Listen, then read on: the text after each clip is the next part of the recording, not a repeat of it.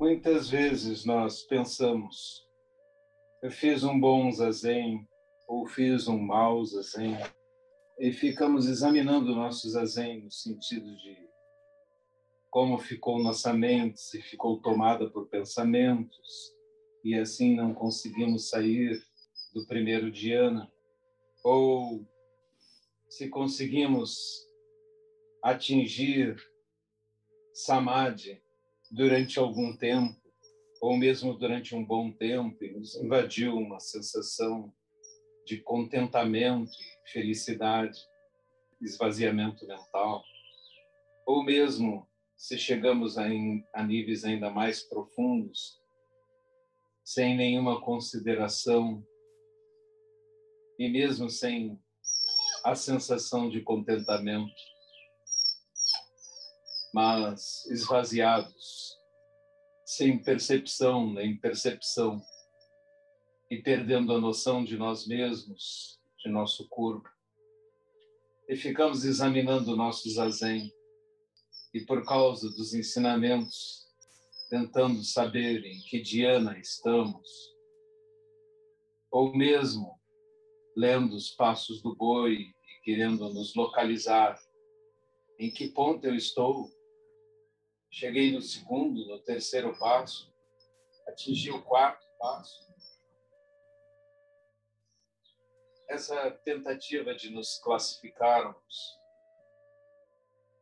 na verdade, atrapalha a nossa prática.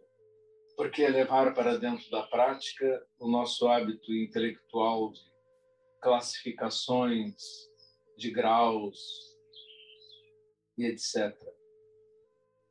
Embora os textos falem sobre isso, e quando ensinamos sejamos obrigados de alguma forma a usar a linguagem, as classificações, os estágios, para explicar o que acontece.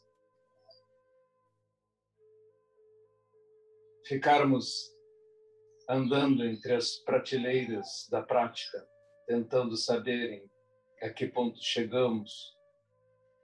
É uma tentativa de acumularmos méritos e colocarmos condecorações em nosso peito.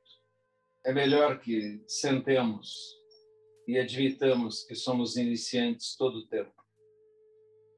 É melhor que não tentemos alcançar níveis mas deixar que eles ocorram sem nos autocongratularmos com isso, sem transformarmos isso tudo em mais um curso ou uma conquista para nosso ego.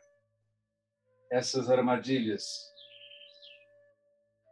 naturais de nossa mente devem ser deixadas de lado e devemos sentar sempre como se fosse a primeira vez.